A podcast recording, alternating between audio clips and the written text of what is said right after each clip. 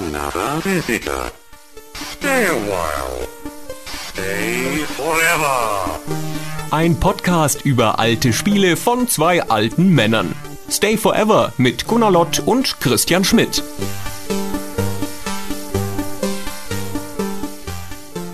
Hallo und willkommen zur sechsten Folge von Stay Forever. Hallo, Christian Schmidt.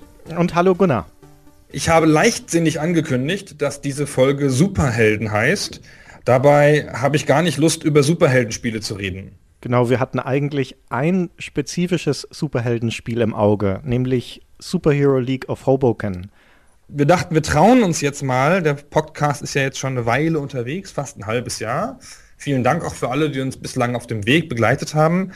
Wir trauen uns mal ein obskures Spiel, das vielleicht kein Mensch mehr kennt. Richtig, denn wir dachten uns, über populäre Spiele einen etwas nerdigen Podcast zu machen, kann ja jeder. Ob uns die äh, User und Zuhörer die Gefolgschaft verweigern, wenn wir über was Abstrakteres reden, Absurderes reden, das werden wir jetzt dann sehen. Das Spiel hat nämlich schon damals niemand gespielt. Ich weiß noch, ich war in meinem Bekanntenkreis fast der Einzige. Ja, wenn ich den Namen heutzutage erwähne, selbst im Kreis von jüngeren Leuten, die sich für intensive Computerspiele halten, dann äh, gehen in der Regel die Augenbrauen hoch und die Augen werden groß und das hat kaum noch jemand gehört. Dabei kann man das durchaus als eine Art Klassiker bezeichnen. Ich finde auch, es hat ein paar Sachen ganz eigen gemacht, die sonst kein anderes Spiel gemacht hat. Aber fangen wir mal beim Anfang an. Das Spiel Superhero League of Hoboken, ich sage es auch mal wieder gern, Superhero League of Hoboken kommt von der Firma Legend aus Amerika und das ist zufällig meine Lieblingsfirma. Das ist deine Lieblingsfirma. Tatsächlich unter all den großen Firmen da draußen, Blizzard und all den anderen, ist das deine Lieblingsfirma. Genau. Das ist die Firma, von der ich früher jedes Spiel haben wollte. Also ich habe auch schon mal gesagt, dass Microprose meine Lieblingsfirma ist. Das stimmt auch. Ähm, ich habe halt vielleicht mehrere Lieblingsfirmen, aber Legend hat damals eine ganze Zeit lang so zwischen 89 und wie lange gab sie? Drei, vier, fünf Jahre, bis dann bis 98. ja, aber das, die letzten Jahre waren ja so komische Jahre. Ah, nee, so bis, äh, nee, das gab sogar länger, bis 2004, glaube ich, gab es ja. Genau, zuletzt haben die Ego-Shooter gemacht. Die haben halt angefangen mit Text-Adventures. Die kommen aus der Text-Adventure-Ecke, da waren auch Infocom-Leute bei. Mhm. Alle Leute hier entsinnen sich, ne? Infocom, die Text-Adventure-Legende, über die wir nochmal einen eigenen Podcast machen irgendwann der dann noch nerdiger wird als dieser. Und die Firma wurde 89 gegründet von meinem persönlichen Helden Bob Bates, der nur deswegen mein Held in der Spielebranche ist, weil er mich nett findet und ich irgendwie was zurückkriege. Andere Leute sind auch Helden, aber die finden mich dann nicht nett. Und die haben Text-Adventure gemacht, zumeist humorige oder oft humorige und dann halt Grafik-Adventure. Und dann auch so ein bisschen Rollenspiele. Und dieses eine obskure Weltraumspiel, oder? Wie hieß das noch? Star Control 3. Genau, das fandest du so super, das habe ich nie gespielt, erstaunlich. Der dritte Teil war nicht mehr super, aber der, der zweite ist eins der besten Spiele aller Zeiten. Aber da kommen wir in eine extra Folge, vielleicht schon die nächste, dann darauf. Also ich erinnere mich noch gut, als damals, als ich ja auch noch ein sehr junger Mann war, als Legend gegründet wurde und sie dann mit ihrem ersten Spiel, das war das äh, Spellcasting 101, rauskamen Anfang der 90er Jahre, also gleichzeitig mit, wo so der Höhepunkt von Sierra und LucasArts Adventures war, also quasi die Glanztage der grafischen Adventures, kommt da eine Firma und bringt ein Text-Adventure raus. Klar, mit Bildern und mit einem hübschen Mausinterface und sowas, aber trotzdem ein Text-Adventure. Und damals schon dachte ich, spinnen die? Was soll das denn? Und die, die spinnten ja auch, sponnen ja auch, wollte ich sagen, weil das war ja auch noch so eine Art Harry Potter mit College-Humor. Das Spellcasting, genau. Ja. Also auch noch ein sehr abgedrehtes Thema. Also du warst halt so eine Art Zauberer auf dem College und das hatte lauter so Schulkinderhumor. Das war sehr, sehr, sehr abgefahren. Richtig. Und der Autor dieses Spiels war Steve Meretzky, auch ein verdienter Infocom-Veteran, der allein das macht ihn zu etwas Besonderem, der mit Douglas Adams zusammengearbeitet hat, mit dem Douglas Adams, einen der Helden unserer Jugend, dem Autor von Hitchhiker's Guide to the Galaxy, paar Anhalter durch die Galaxis. Und der hat an dem gleichnamigen Spiegel mit ihm gemeinsam gearbeitet. Das war irgendwann Mitte der 80er, glaube ich, und dann eben die Spellcasting-Serie. Und von eben diesem Steve Meretzky stammt auch das Spiel, über das wir heute reden, nämlich Superhero League of Hoboken. Genau. Superhero League of Hoboken ist ein Rollenspiel erstmal. Ähm, spielt in einem das ist ein Adventure erstmal. Ja, okay, nein. es ist ein Rollenspiel-Adventure eine absurde Mischung, die es sonst auch fast nicht gegeben hat auf der Welt, weil es nämlich sehr komisch hin und her geswitcht ist zwischen richtigem Adventure, also wenn du ein Haus betreten hast oder einen Raum, dann warst du in einem Adventure, das sich genau so gespielt hat wie ein Adventure, halt sich so spielt mit auf Sachen klicken und kombinieren. Und wenn du aus dem Haus rausgegangen bist, sozusagen auf die freie Karte, dann konntest du über so eine ganz miserabel gezeichnete Weltkarte laufen oder eine Stadtkarte von der Gegend von New York und hat dann so Zufallsbegegnungen wie in den Final Fantasy Spielen. Dann kam so ein Textfeld, das zeigte das dann an. Your party comes upon an encampment of three nasties. Und dann kam eine ganz schreckliche Fanfare. Und dann gab es einen Kampf und der sah aus wie ein Rollenspiel und zwar so eigentlich wie die Bart's Tales früher. Man hat dann die ganze Party so angezeigt gesehen im Fenster und dann halt so ein Fenster mit zu so Gegnern, alles nicht animiert, nur Bildchen. Also und leicht ähm, animiert war es.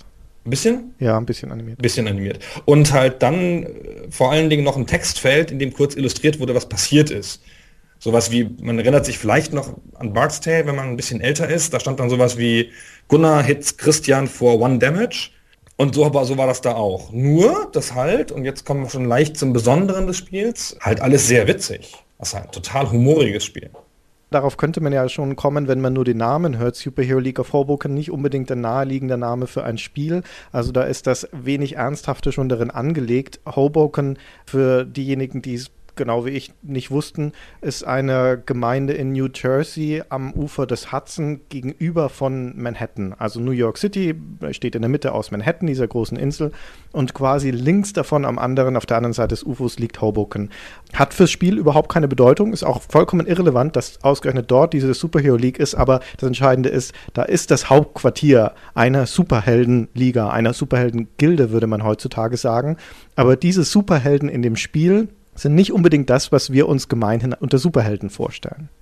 Das Wort Hoboken deutet ja ein bisschen darauf hin, wenn es in Deutschland erschienen wäre und auf Deutsch übersetzt wäre, würde man das Spiel sowas nennen wie die Superheldengilde von Buxtehude, die dann natürlich in Konkurrenz steht mit der Superheldengilde von Hamburg Schanzenviertel oder so. Also das ist halt sozusagen die in der in der vierten Liga der Superhelden liegen ganz unten vom Abstieg bedroht. Das ist eine kleine Heldenliga. Aber nochmal ganz kurz zum Anfang zurück. Das Spiel spielt in einem Endzeit-Setting. Übrigens sehr clever. Es sagt keine Jahreszahl. Heutzutage, also in, in irgendwelchen Science-Fiction-Romanen stehen ja immer Jahreszahlen und dann lebt man 20 Jahre und dann ist die Jahreszahl irgendwie obsolet. Das Spiel schreibt einfach im Intro in 200 Jahren. Und dann kann man daraus machen, was man will. Und in 200 Jahren ist die Erde radioaktiv verseucht und alles ist im Arsch.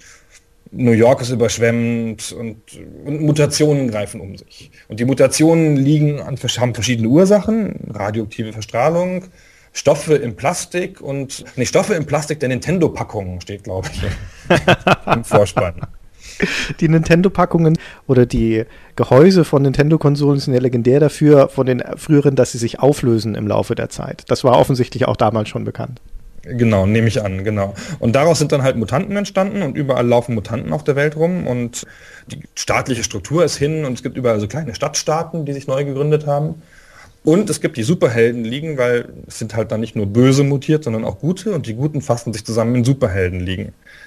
Und man verkörpert den Chef einer vom Abstieg bedrohten Superheldenliga, nämlich den Herrn Crimson, Crimson Tape. Tape. Kannst du das mal übersetzen? Tja, das würde wörtlich übersetzt wäre es rotes Band, aber ich, ich bin mir nicht ganz sicher, korrigiere mich, wenn ich das falsch sehe, aber ich glaube, das ist eine Anspielung auf das Red Tape, äh, was die Amerikaner als hübschen Ausdruck für bürokratischen Papierkram benutzen. Oder? Genau. Genau, das ist es, genau. Wenn jemand Red Tape produziert, dann produziert er sinnlose Bürokratiepapiere. Und das passt wunderbar zur Spezialfähigkeit unseres Anführerhelden. Dessen Superkraft ist nämlich Organisationsdiagramme zu erstellen. Eine Fähigkeit, die so sinnlos ist, dass man sie im ganzen Spiel kein einziges Mal braucht, aber die ihn selbstverständlich prädestiniert zum Anführer dieser Superheldengruppe. Natürlich. Und er hat auch dann viele Freunde dabei. Die Party hat hinterher neun oder zehn Leute mhm. oder noch mehr. Am Anfang sind es, glaube ich, vier. Und die haben auch ganz tolle Fähigkeiten. Ich kriege, krieg, glaube ich, gar nicht mehr alle zusammen. Du musst mir vielleicht assistieren, aber Tropical Oil Man ist mir in Erinnerung geblieben. Der hat die Fähigkeit, bei den Gegnern die Cholesterinlevel zu erhöhen. ja, oder Madame Pepperoni ist im Startteam, die kann als äh, Superkraft in Pizzaschachteln hineinschauen. Oder der Iron Tummy, der stählerne Magen, dessen Spezialfähigkeit ist, scharfes Essen zu verspeisen, ohne danach Bauchschmerzen zu haben.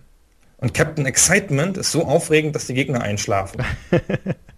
Also man, man sieht schon eine Reihe von absurden Superkräften, die im Prinzip Superkraftparodien sind und das ist auch der generelle Tenor des ganzen Spiels. Das ist eines der seltenen Spiele, die tatsächlich eine Thematik parodieren und wo sich durch das ganze Spiel immer das Augenzwinkern und die Seitenhiebe gegenüber andere Dinge durchziehen. Das haben wir zwar in Comedy-Adventures relativ häufig so als eingestreutes Element, mal hier ein, ein Seitenhieb in Monkey Island auf die Sierra-Adventures und sowas, aber dass du es tatsächlich das gesamte Spiel auf so einer Parodie aufbaust, das ist vergleichsweise selten. Und diese Parodie ist, das macht das Spiel meiner Meinung nach besonders sympathisch, eben keine Parodie auf andere Spiele. Das spielt kaum eine Rolle, also das hat keine Anspielungen auf Rollenspiele. Auch die Gegner, die du bekämpfst, sind keine Parodien auf irgendwelche Ratten oder Zombies oder sowas, sondern die gesamte Parodie ist eine zeitgeschichtliche. Es geht um eine sozusagen eine Persiflage der 90er Jahre und der, der Medien und der Welt der 90er Jahre.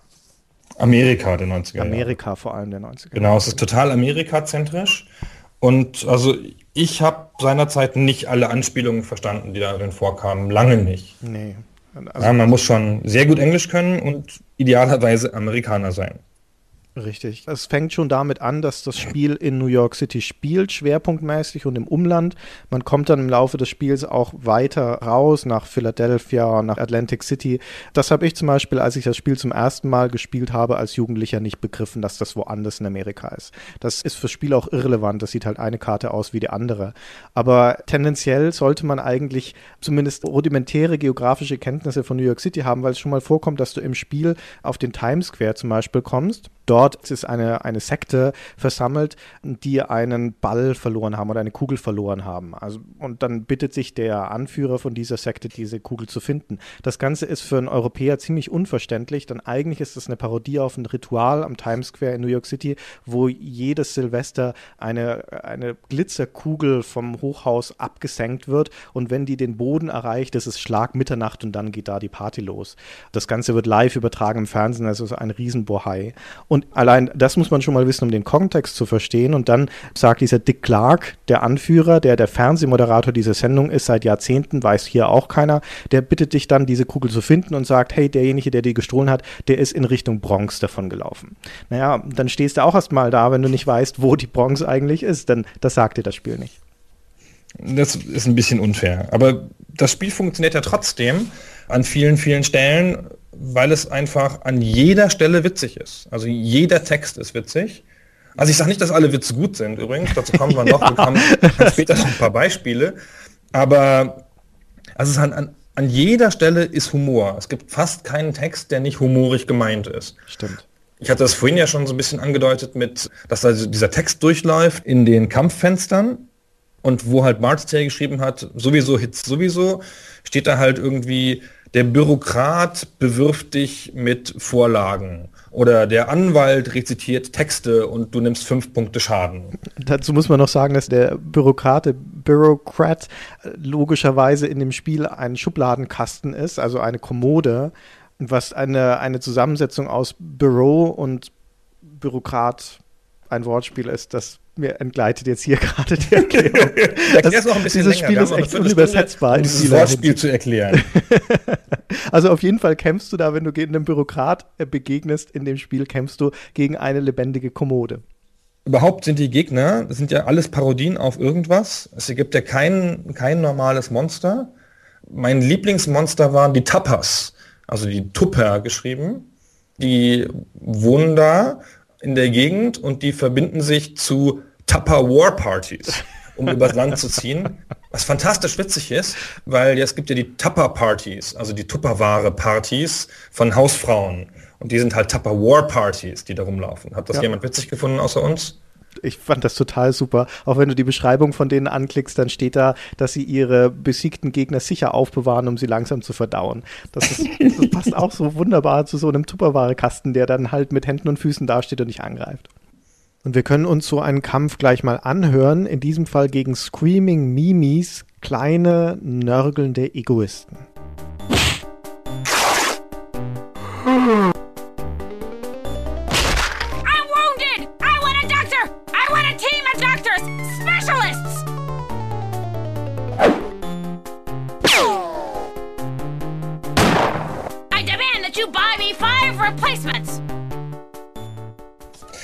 Spiel hat ganze Bildschirme nur mit Text. Also es hat ja Grafik und so, wir sprachen schon drüber. Aber zwischendurch ist auch mal ein ganzer Bildschirm nur mit Beschreibungen. Ja. Da muss man wirklich leidensfähig sein, um sich dem auszusetzen. Und man muss die Texte mögen. Aber sie sind ja auch an vielen Stellen sehr, sehr, sehr lustig. Also um das noch ein bisschen zeitlich einzuordnen, das Spiel fällt in Legends zweite Phase. Wir haben es vorher schon gesagt, die begannen mit Text-Adventures, also wirklich richtigen Text-Adventures mit einem Parser, wo du noch tatsächlich die Wörter eingetippt oder zusammengeklickt hast. Und danach kam dann ungefähr 1992, glaube ich, der Wechsel auf eine grafische Bedienoberfläche. Da gab es also keinen Parser mehr, sondern tatsächlich eine Point-and-Click-Oberfläche, wo du auch in die Bilder hineinklicken konntest, um dann da Dinge zu benutzen. Sehr viel simpler als zum Beispiel bei den LucasArts Adventures Adventures, aber es hat funktioniert. Nur wird man das Gefühl nicht los, gerade bei den frühen Grafik-Adventures, und zu denen gehört Superhero League of Hoboken, dass das eigentlich trotzdem unter dieser Fassade immer noch ein Text-Adventure ist. Auch deswegen, weil du mit so typischen Text-Adventure-Versatzstücken konfrontiert wirst, wie wenn du auf einen bestimmten Platz gehst im Spiel und ihn dann wechselst, dass das Spiel in eckigen Klammern einblendet, dass du den Platz wieder verlässt. Oder dass es dir sagt, dass deine Party dir folgt. Oder dass es dir aufzählt, was an einem bestimmten Ort gerade da ist. Du befindest dich an dem Platz und du siehst das und das und das. Das sind so klassische Text-Adventure-Elemente, die hier als so eine Art Relikte immer noch auftauchen. Das ist bei vielen Spielen von Legend so. Und ich glaube auch wirklich, das sind einfach Text-Adventure-Spiele im, im Grunde, die man mit Grafik aufgepeppt hat. Das kann gut sein, dass die Engine da, also zumindest die Logik-Engine, noch die gleiche von, vom Anfang ist. Man sieht es ein bisschen deutlicher an Eric the Unready. Nach meiner bescheidenen Meinung das beste Legend-Spiel. Hm, noch viel witziger übrigens als dieses Spiel. Ja. Und da ist es so, du kannst halt mittendrin umschalten im Spiel und dann kannst du es gerade als Text-Adventure spielen. Kannst aber auch nochmal umschalten und dann spielst du es wieder als Grafik-Adventure. Ja, das fällt aber tatsächlich noch in die Text-Adventure-Ära. Das ist noch die alte Engine. Da hattest du am linken Bildschirmrand einen Streifen, eine Spalte, in der eine riesige Latte von Verben stand und daneben dann eine Spalte, wo die ganzen benutzbaren Wörter standen, die du in dem Bild siehst, also das Schaf, der Baum und so weiter. Und aus diesen beiden konntest du mit der Maus dann zusammenklicken, was du mit denen anstellen wolltest. Genau, das ist ja quasi jetzt noch so, nur dass es halt ein wesentlich reduziertes Vokabular ist. In, Stimmt, in und, das, und dass du direkt ins Bild reinklicken musst, um den Gegenstand auszuwählen. Aber das Prinzip ist noch das gleiche, das ist schon richtig.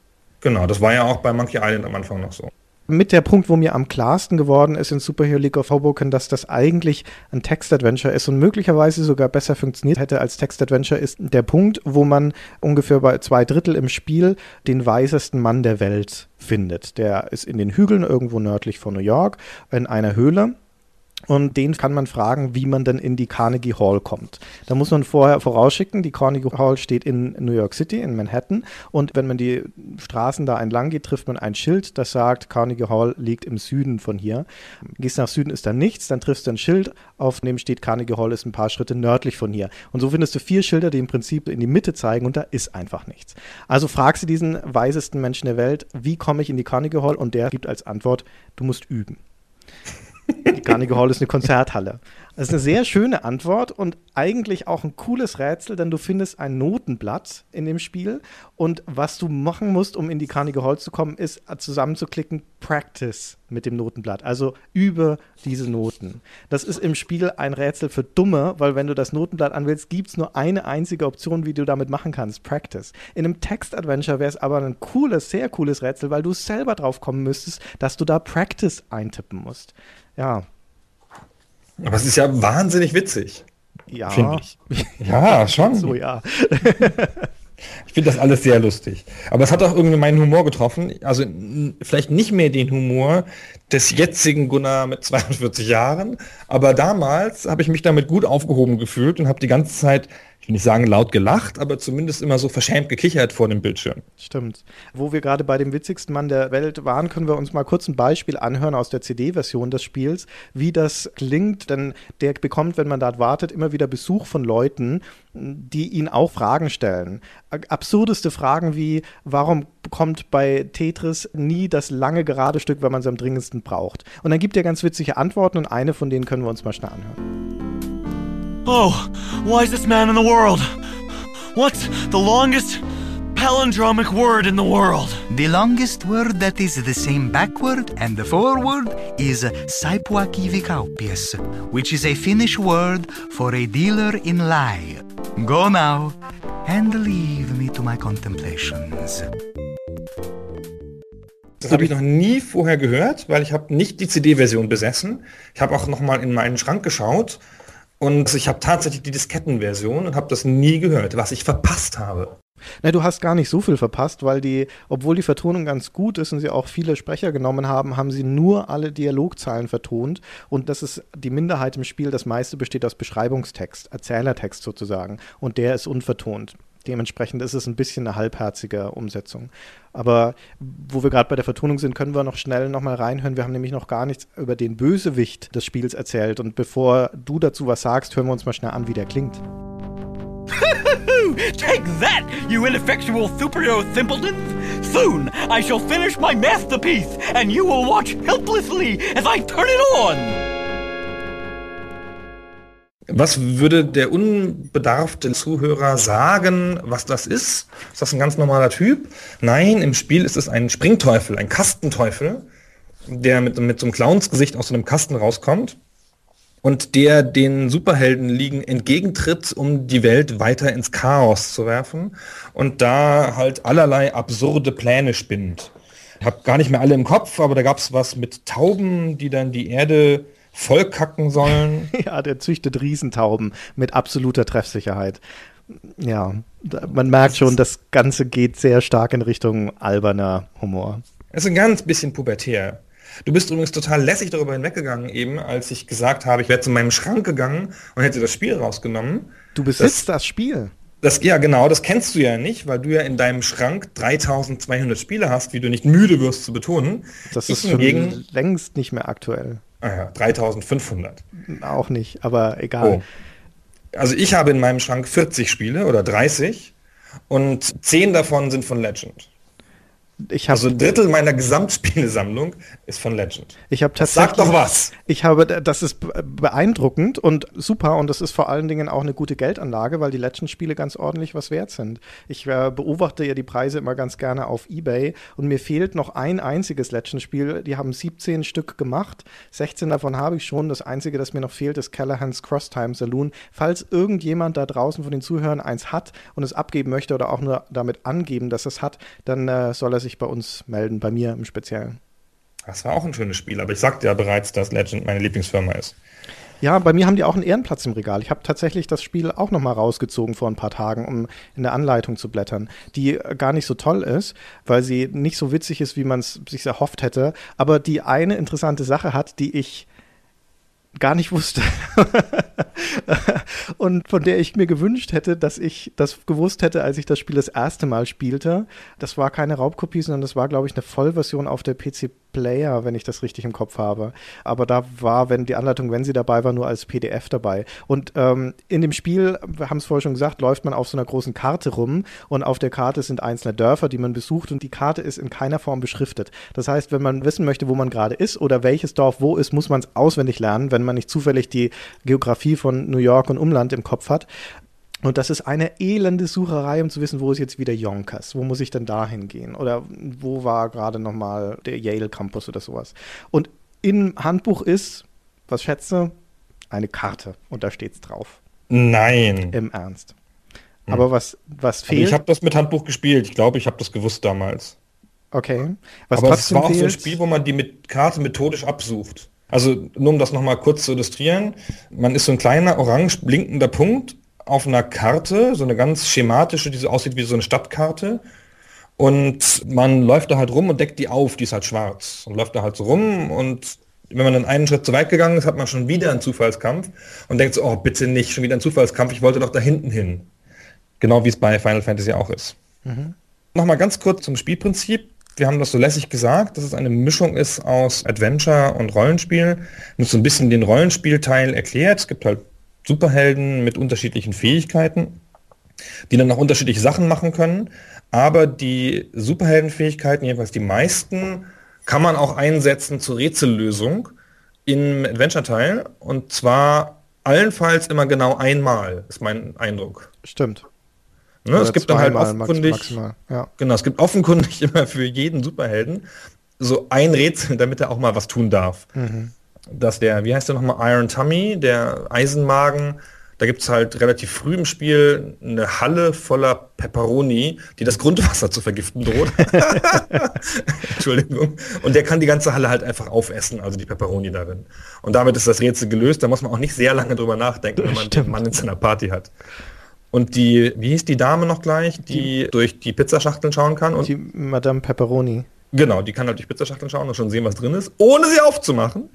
Und die konnte immer in so Schatzkisten gucken, wenn ich mich recht entsinne. Richtig, also genau. Die, die manchmal, die manchmal explodierten und manchmal war Beute drin und du wusstest nur dann, ob die sicher sind oder nicht, wenn du sie hast reinschauen lassen. Übrigens noch viel besser ist die Zauberkraft von, äh, die Zauberkraft sage ich schon, die Superkraft von Princess Glovebox also der Prinzessin Handschuhfach.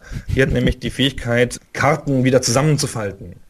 Falls genau. noch jemand diese Falkpläne kennt, die es gab vor der Zeit der Navigationssysteme, da hatte man immer so einen Falkplan und nur meine Frau konnte den zusammenfalten und ich nie. Meine lagen immer so zerfleddert im Auto.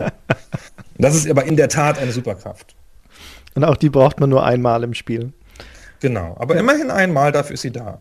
Das ist leider auch eine der Sachen, die nicht so gut funktioniert in dem Spiel. Auch wenn wir uns einig sind, dass es ein wirklich ein originelles, ein, in vielen Stellen sehr, sehr witziges Spiel ist und in gewisser Weise ein zeitgeschichtliches Dokument. Ich finde es als Spiel selbst nicht so wahnsinnig gelungen. Und es liegt auch daran, dass der Adventure-Part und der Rollenspiel-Part nicht miteinander verzahnt sind, sondern das sind zwei separate Spiele im Prinzip, die nichts miteinander zu tun haben. Das siehst du auch an den Spezialfähigkeiten Fähigkeiten, den Superkräften der Helden, denn es gibt entweder Superkräfte, die du im Kampf einsetzen kannst, oder Superkräfte, die du im Adventure-Teil einsetzen kannst, aber niemals beides. Eine Superkraft, die für einen Kampf notwendig ist, brauchst du nie, um irgendein Rätsel zu lösen und umgekehrt.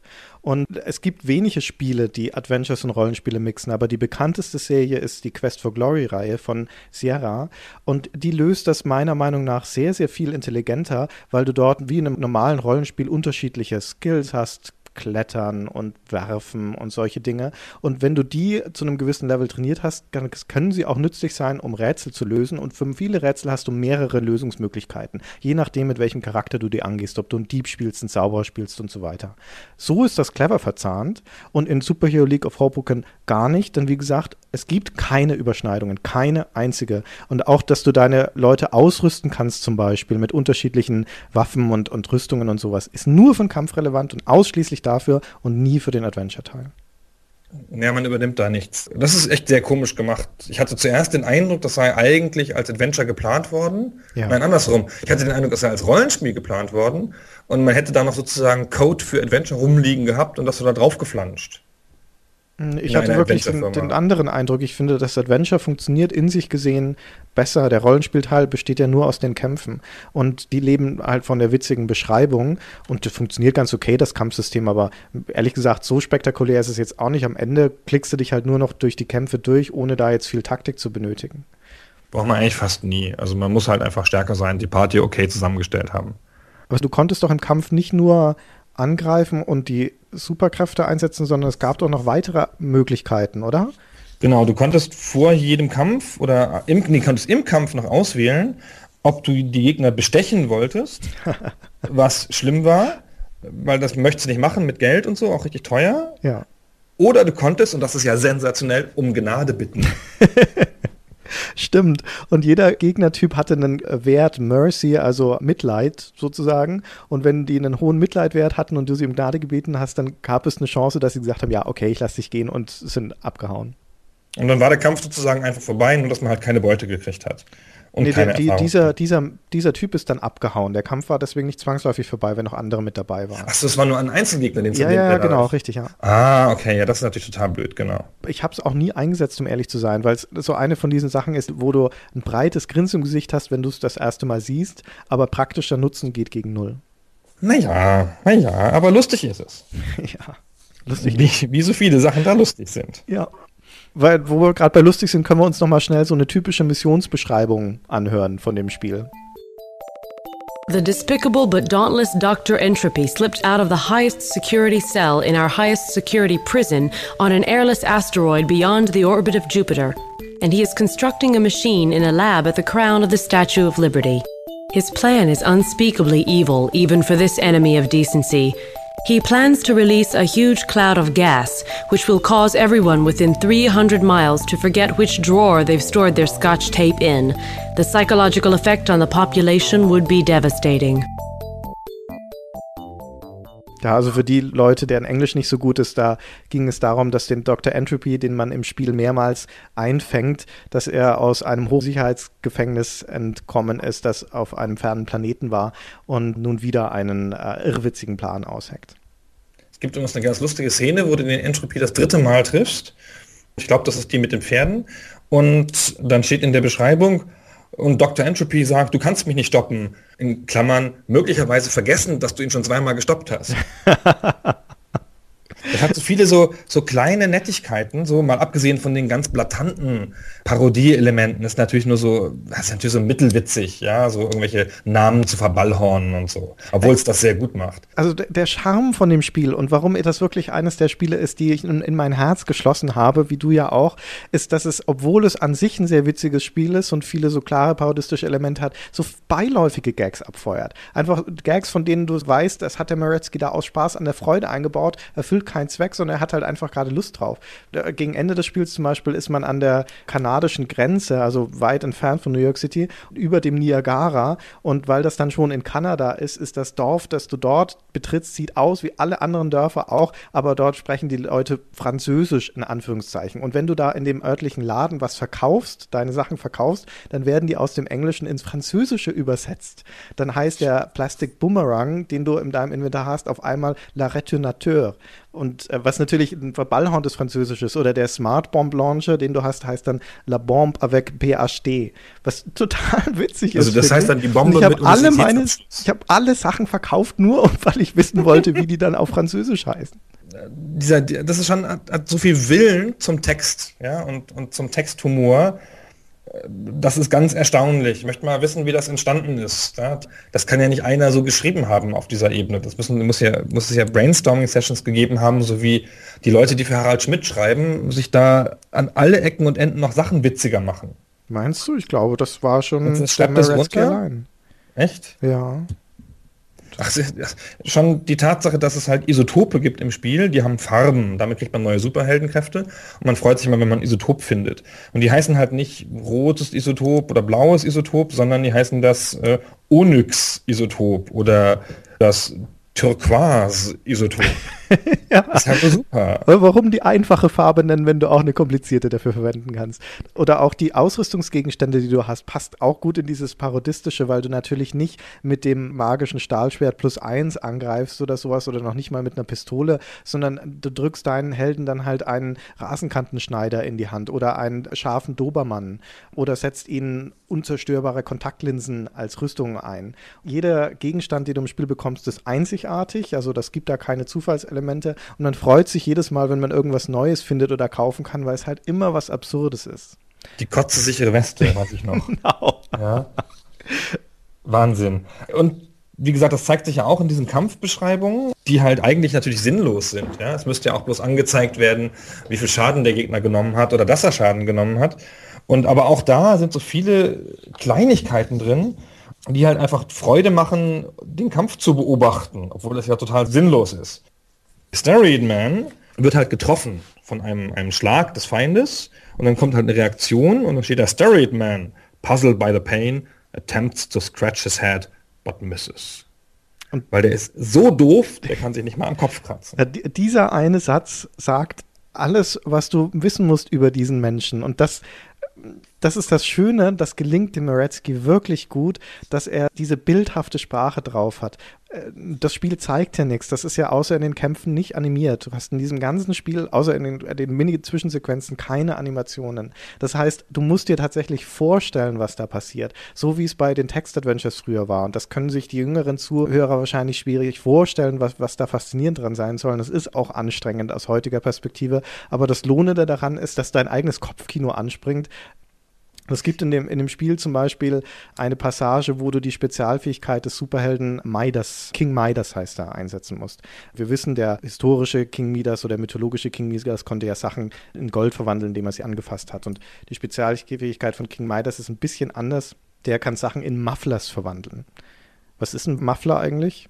Du fragst mich Sachen so unvorbereitet. Das hätten wir doch einstudieren müssen. Ich weiß überhaupt nicht, was ein Muffler ist. Stimmt. Hat ich dachte, das wäre ein Autobauteil keine Ahnung, also ich war, wir sagten ja vorhin schon, man muss gut Englisch können, also, aber der Gag ist auch nett, ohne zu wissen, was ein Muffler ist. Ein Schalldämpfer. Ein Schalldämpfer? Ach so, ja. to muffle, ah, okay. Naja, der an sich relativ sinnlos, die Spezialfähigkeit, aber du brauchst im Spiel später irgendwann mal einen Schal und ein Schal kann wohl auch Muffler heißen. Auf jeden Fall kannst du dem King Midas sagen, dass er verschiedene Gegenstände in deinem Inventar anfassen soll. Und das machst du natürlich nur mit Gegenständen, die du nicht mehr brauchst, denn die verwandelt er dann nacheinander in sinnlose Sachen, die immer ein Wortspiel auf Muffler sind. Er stellt einen Shuffler her, einen Buffer, einen Muffin und solche Dinge und eben auch einen Muffler als Schal.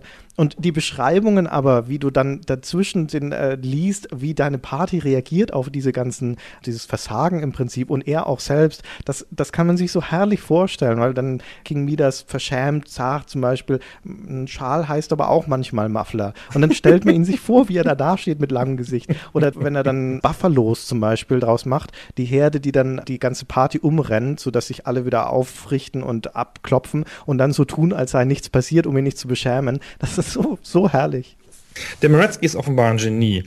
Ich habe den in meinem Leben zweimal getroffen. Das ist, glaube ich, zweimal mehr als du. Ja, stimmt. Ich habe ihn leider nie getroffen. Und das eine Mal habe ich ihn noch gar nicht getroffen, sondern habe ich nur einen Vortrag von ihm gesehen in, in San Francisco. Und es war ein bisschen lustig, weil ich saß in der ersten Reihe neben Bob Bates und war so ein bisschen zu gefallen für Bob Bates mit reingegangen. Und dann läuft der Moretzky da oben auf. Da war er gerade frisch bei der Firma Playdom und hat da Social Games gemacht und hielt dann einen Vortrag darüber, wie Social Games funktionieren. Also der Vortrag war sehr basic, sehr einfach, hat das relativ klar dargestellt. Bob Bates hat mich die ganze Zeit angestoßen, so mit dem spitzen Ellenbogen gesagt, das wusste er gestern noch nicht, das hat er alles ja heute gelernt. Die Sau! Jetzt kommt er rüber wie ein Experte, das wusste er doch noch gar nicht. Das war ganz lustig. Und dieser Vortrag war aber so witzig, obwohl er nichts Neues erzählt hat, hatte immer irgendwie so an Punkten innegehalten und hatte dann so eine Figur aus dem Internet irgendwo eingeklebt von so einem zerstreuten Professor, so eine Comicfigur, die dann die ganze Folie ausfüllte und sagte dann, nun, und die offensichtliche Frage, die jetzt Professor Obvious stellen müsste, wäre bla bla bla. Und da hat er die Frage kurz beantwortet und ist dann weiter, hat drei Charts weitergegangen und bis dann wieder Professor Obvious die Frage gestellt hat. Also es war halt, das ist halt einfach ein lustiger Mensch. Sehr schön. Das zweite Mal, dass ich ihn getroffen habe, übrigens war dieses Jahr noch, wieder in San Francisco auf einer Party, die mein Arbeitgeber gegeben hat. Und da stand ich äh, beim Bier in einem Zimmer, in einem, einem Hotelzimmer mit Steve Moretzky, Lee Sheldon, das ist einer der Drehbuchautoren von Next Generation, Star Trek, Noah Falstein von, wow. von früher LucasArts ja, und Indiana Bob Bates, eben Legend. Bob Bates, mein unbedingter Held. Und mit diesen Herren stand ich da, so zu fünft standen wir da und haben so ein bisschen philosophiert über alte Spiele. Also ich meine, die waren alle sehr cool und Amerikaner und prominent und Heroen und ich bin halt na, nur ich. Und, und dann fiel uns auf, dass wir alle, wie wir da stehen, eine Vergangenheit sozusagen in den alten Medien haben. Der Lee Sheldon halt im Fernsehen und äh, Bob und Steve im Gaming und so und ich bei den Zeitschriften. Und dass wir aber alle, wie wir da stehen, jetzt mit Browserspielen beschäftigt sind. Mhm. Das war ein bisschen so ein Moment, wo wir uns angeguckt haben und gesagt haben, hm, ja, so passiert das. Der, der Bob Bates ist ja bei Singer jetzt, oder? Genau, der ist in einer Position, der ist, der ist Chief Creative Officer oder Creative Director oder sowas. Alle und, bei Online-Spielen jetzt. Und das ist ein bisschen lustig, weil ja Singa und auch Playdom sozusagen in der zweiten Generation Spieledesigner angeworben haben. Es sind eine Menge prominenter Spieledesigner dann in der zweiten Generation dahin gegangen. Mhm. Die erste Generation der Singa-Spiele ist ja entstanden ohne kompletten Anflug von Game Design. Einfach mit getestetem Design. So. Na, das könnte Spaß machen. Klickt ihr 100 Leute mal da drauf und ihr 100, 100 Leute mal da drauf. Und okay, mh, das hat denen besser gefallen, wir machen weiter. Also ein sehr testorientiertes, sehr agnostisches Game Design. Und erst hinterher in der zweiten Welle haben sie halt angefangen, dann Designer reinzuholen. Brian Reynolds hat ja auch das Spiele gemacht. Ich finde die Tatsache, dass in der zweiten Generation, also vor ungefähr zwei, drei Jahren, ähm, dann richtige und zum Teil auch richtig bekannte Game Designer zu den großen Unternehmen kamen, zeigt sich in keiner Weise in den Spielen, hat sich nicht niedergeschlagen. Und dieses datengetriebene Design ist immer noch die Grundlage des Spieldesigns. Das kombiniert mit der Tatsache, dass sich die im Wesentlichen immer wieder selbst kopieren, also gerade diese Iterationszyklen von Zynga sind da extrem, lässt da halt relativ wenig Spielraum. Also gerade der Brian Reynolds, der ja ein Veteran ist von Civilization 2 und Colonization, Alpha Centauri und sowas, hat äh, fantastische Spiele gemacht und äh, dessen erstes Spiel für Zynga war dann Frontierville das ein ordentliches Spiel war, ohne Zweifel. Aber das ist doch keine Spieldesign-Revolution. Das hat doch für uns, gerade für uns Core-Spieler und alte Hasen, hat das doch nichts Relevantes da drin, außer dass er halt ein bisschen das Quest-System verbessert hat und die soziale Interaktion der Leute ein bisschen verstärkt. Aber das geht ja alles Hand in Hand mit dem, was vorher schon drin war. Also ich sehe da gar nichts, was die machen würden, um den Social Games, so wie sie jetzt sind, eine höhere Glaubwürdigkeit in der Kernzielgruppe der Spieler zu geben. Überhaupt nicht. Das ist ganz erstaunlich, dass äh, gerade Singa mit all dem unfassbar vielen Geld, das die haben, die sind ja noch mal eine ganze Nummer größer als die deutschen Platzhirsche, Big Point und Gameforge. Mhm. Aber mit diesem ganzen Geld und diesem ganzen Wissen, das sie ja schon haben, sie beherrschen ja diese eine Plattform, Facebook, da kommt ja auch niemand sonst dran. Das haben ja auch schon alle anderen versucht, inklusive unserer beiden Arbeitgeber. Und trotzdem können sie offenkundig nichts anderes als nur ihr eines Spiel immer wieder zu machen. Die einzige Ausnahme von ihrem Spielprinzip ist Poker.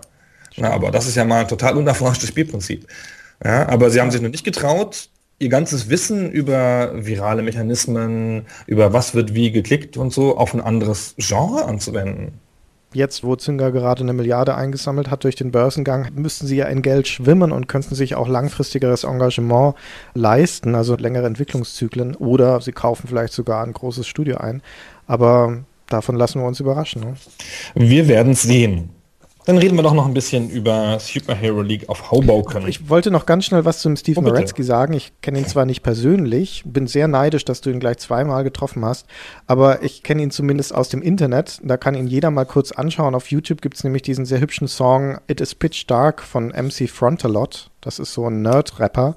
Und in dem Video spielt der Steve Moretzky mit. Da sieht man ihn auf einem C64 rumtippen. Das ist ein fantastisch witziger Song, wenn man ja. Text-Adventure kennt. ja, stimmt. Was ich auch nicht wusste, was ich aber ganz nettes, einen ganz netten Fakt am Rande finde, ist, dass der Stephen Ratsky zwischendurch auch mal von Blizzard angeheuert wurde, um das Warcraft Adventure zu retten. Wir erinnern uns, Ende der 90er hat Blizzard mal an einem Adventure gearbeitet und das war eine lange Elendsgeschichte. Und dass die tatsächlich den Moretzky da als Berater dran hatten, sagen, schau mal, ob das noch irgendwie zu retten ist, das äh, wusste ich nicht. War mir auch nicht bekannt, bis du es eben gesagt hast. Hat, hat ja auch Aber es hat ja auch nicht geholfen. ja. Was haben wir noch nicht erwähnt von den vielen, vielen, vielen tausend Sachen, die man erwähnen könnte über Superhero League of Hoboken? Ich finde, bei einem Spiel, das in New York City spielt und aus dem Jahr 1994 stammt, würde Professor Obvious jetzt sicher fragen, kommt denn da das World Trade Center vor? Und die Antwort ist, Nein, kommt es nicht. Weil, wie du am Anfang schon gesagt hast, die untergegangene Welt steht unter Wasser, weil die Polkappen abgeschmolzen sind und die Südspitze von Manhattan, wo das World Trade Center eigentlich stehen müsste, ist überschwemmt. Deswegen gibt es das im Spiel nicht mehr. Erstaunlich übrigens, aber das ist, glaube ich, auch nur ein weiterer Witz, den sie sich ausgedacht haben, den wir halt noch nicht verstehen. ja, ja, wahrscheinlich. Keine Ahnung. Es gibt übrigens doch eine Anspielung auf, auf Spiele oder zumindest auf die Spieleszene weil es gibt ja irgendwo ein Werbeplakat, in dem Electronic Arts und Paramount als neueste Mitglieder der Legend-Familie begrüßt werden, weil sie offenkundig hat Legend in der Zukunft, 200 Jahre von jetzt an, Electronic Arts und Paramount gekauft. Das finde ich sehr hübsch. Das, da muss ich noch schnell die Werbeplakate am Times Square erwähnen, die dort hängen, die man anschauen kann, wo die Superhelden dann drüber rätseln, wofür die wohl Werbung machen und schließlich zu dem Schluss kommen, dass es, was auch immer es war, wofür die Werbung gemacht haben, es kann nichts Englisches gewesen sein, denn im Englischen gibt es kein Wort mit XXX. Das könnte das gewesen sein. Aber die heutige interneterfahrene Jugend weiß das natürlich auch, ohne dass wir das erklären. Also, um das noch schnell zu sagen, das ist auch eine der Sachen, die den Charme des Spiels ausmacht, dass sie dieses Endzeit-Szenario dafür nutzt und diese Fallhöhe dafür nutzt, um Sachen vor dem Kollaps dieser überlebenden Zivilisation im Prinzip zu zeigen, die alles vergessen hat, was die Zivilisation, also der 90er Jahre im Prinzip, was das da bedeutet hat. Und die rätseln dann darüber, was das wohl alles war. Die gehen zum Beispiel ins UN-Gebäude und folgern dann ganz logisch aus dem UN-Logo, dass das wohl eine Umweltschutzorganisation gewesen sein muss, weil das ja die Weltkarte umrahmt von zwei Olivenzweigen ist. Also klar, Umweltschützer. Und äh, das ist eigentlich ein sehr cooles Element, finde ich, dass du ihnen also diese Artefakte präsentierst und sie dann auf witzige Art und Weise drüber rätseln lässt, was das wohl war. Nur leider nutzt es das Spiel nicht konsequent genug. Also in wenigen Fällen und wenn dann halt eher für den schnellen Gag. Dabei hätte man da durchaus ein bisschen in die Tiefe gehen können und sozialkritischer sein können, aber das ist kein sozialkritisches Spiel, sondern es ist ein, ein albernes Spiel im Wesentlichen. Ja, der nimmt halt alles mit und dabei ist versehentlich auch Sozialkritik dabei. Ja, aber, und das schadet ja auch nichts. Hat ja auch von nichts Angst. Ja, es wird ja auch alles parodiert, einfach gerade durch. Es ist halt so eine Jungsalberei, finde ich. Ja, ja, stimmt. Es hat so was Pubertäres, ich sagte es schon. Das ist einfach sehr nett. Ja, es hat auch seine intelligenten Momente. Zum Beispiel eines der Rätsel, die mir am besten gefallen im Spiel. Das ist generell, wenn wir so über Adventures und Rätselqualität reden, dann würden wir als alte Spieletester sagen, die ist in dem Spiel eher mäßig. Es gibt manche Rätsel, die sind ziemlich doof. Die Pferde zum Beispiel, hattest du vorhin schon mal erwähnt, der, der Dr. Entropy züchtet genetisch modifizierte Zähne, Zähne, was sage ich, Pferde, kreuzt die mit Ratten, um dann ein Ungeziefer, das groß und schnell ist, zu machen, glaube ich. Das ist der, der Gag dabei. Und die bringt man dann zum Ausreißen, indem man vor ihnen ein Plakat aufhängt, dass hier eine Kleisterfabrik eröffnet wird. Und den Sprung im Kopf zu machen, dass Kleister ja häufig aus zermahlenen Pferdeknochen, glaube ich, gemacht wurde oder sowas, auf das muss man erstmal kommen. Also da kannst du lange dran rätseln, bis da der Zusammenhang klar ist. Und auf der anderen Seite gibt es dann auch wieder nette Rätsel, zum Beispiel dieses eine, das mir sehr gut gefällt. Da kommt man in die Superhero League of Scranton, eine der Konkurrenzgilden.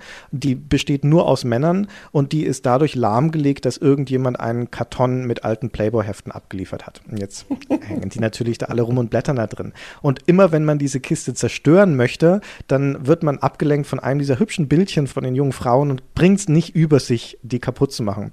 Und die Lösung ist ganz simpel und naheliegend. Du musst dir die einzige Frau, die du zu dem Zeitpunkt hast, ins Team holen, nämlich die Madame Pepperoni. Und die hat selbstverständlich überhaupt kein Problem damit, die Sachen kaputt zu machen. Das fand ich sehr logisch, nachvollziehbar, aber trotzdem ein hübsches Aha-Erlebnis, wenn du drauf kommst.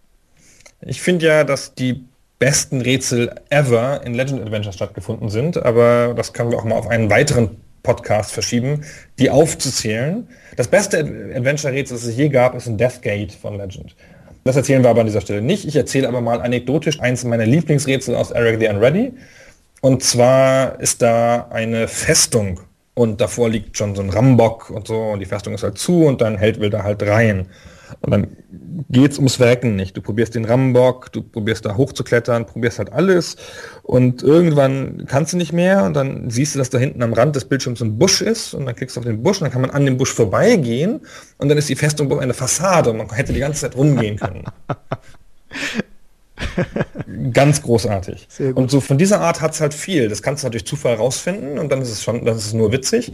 Du kannst dir theoretisch auch überlegen, dass man hier scheitern muss, weil die Festung halt nicht zu, nicht zu bezwingen ist und dass es einen anderen Weg geben muss. Das Eric the Unready ist, wie du vorher schon zu Recht gesagt hast, eins der besten und unserer Meinung nach das witzigste Legend Adventure. Allein in der allerersten Aufgabe, die man als dieser tollpatschige, glücklose Ritter Eric erfüllt, wird man zu einem Farmer gerufen, dessen Tochter in ein Schwein verwandelt wurde und man muss es jetzt küssen, analog zum Frosch, damit sie es wieder dann die Farmerstochter wird.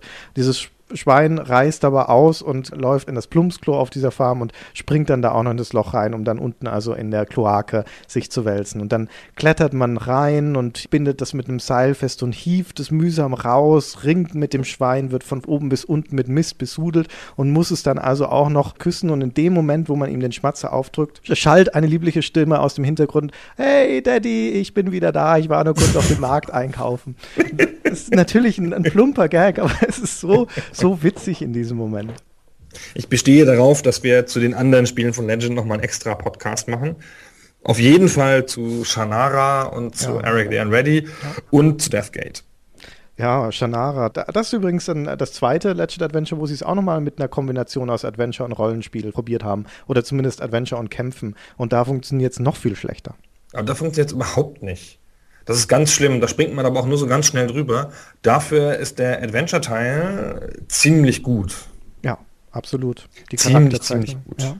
Aber das Superhero League of Hoboken ist, wie viele Comedy-Adventures, ein Spiel, das keinen richtigen Spannungsbogen und keinen roten Faden hat, sondern es ist ja an sich schon episodisch in diese einzelnen Missionen aufgeteilt und dann springt es halt im Wesentlichen von Gag zu Gag und Situation zu Situation. Und Shannara auf der anderen Seite ist ein Erzähl-Adventure mit einer richtigen Handlung und vor allem mit richtigen Charakteren. Das ist auch ein bisschen schade an dem Superhero League, auch wenn das witzige Kerle sind, die Superhelden und du dich mit denen auch unterhalten kannst, also so kleine Dialoge, die haben eigentlich keinen Charakter und sie melden sich auch nie zu Wort, also seltenst. Das heißt, da entwickelt sich kein richtiges Gruppengefühl. Das ist halt so ein Fastfood-Ding, ja. Man geht da halt so durch. Ach übrigens, du hast es kurz angedeutet eben, wir haben es aber nicht offiziell erwähnt. Die Superhelden-Ligen haben so eine übergeordnete Vereinigung und jede Superheldenliga hat einen, äh, einen Computer, einen Missionscomputer im, im eigenen Hauptquartier und da erscheinen halt immer neue Aufträge. Und wenn man dann die Aufträge erfüllt und alles super läuft und so, dann steigt man halt auf in dieser Rangliste der Ligen, bis man halt hinterher die beste Superheldenliga von New Jersey, New York, Amerika, also auf jeden Fall nicht der Welt. Der. Welt, doch, der Welt tatsächlich. der Welt, echt? Ja, der Welt, ja.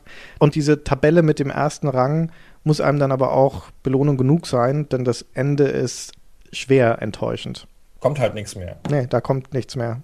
Ist einfach vorbei. Naja, ach, ach ja. Naja, das, Aber äh, man hat das so viel so gelacht gewohnt. auf dem Weg. Ja, stimmt. Wenn man den Bordcomputer, Quatsch, den Bordcomputer, den Missionscomputer das erste Mal aufruft, um seine ersten Aufträge zu lesen, dann weiß man gerade schon, wo man ist, falls man es bis dahin nicht gerafft hat, weil die ersten Aufträge sind so, eine Herde von gemeingefährlichen Schafen bedroht eine Siedlung. Oder eine Limburger Bombe, bedroht den Marktplatz.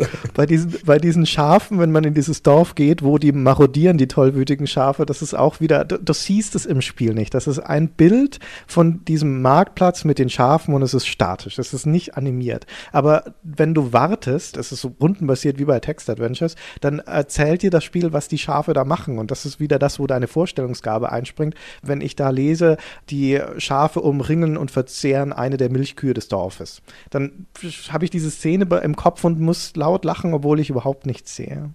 Ich bin äh, ewig, glaube ich, an dem Schafding gehangen, weil man ist dann schon fertig und hat die Schafe vertrieben.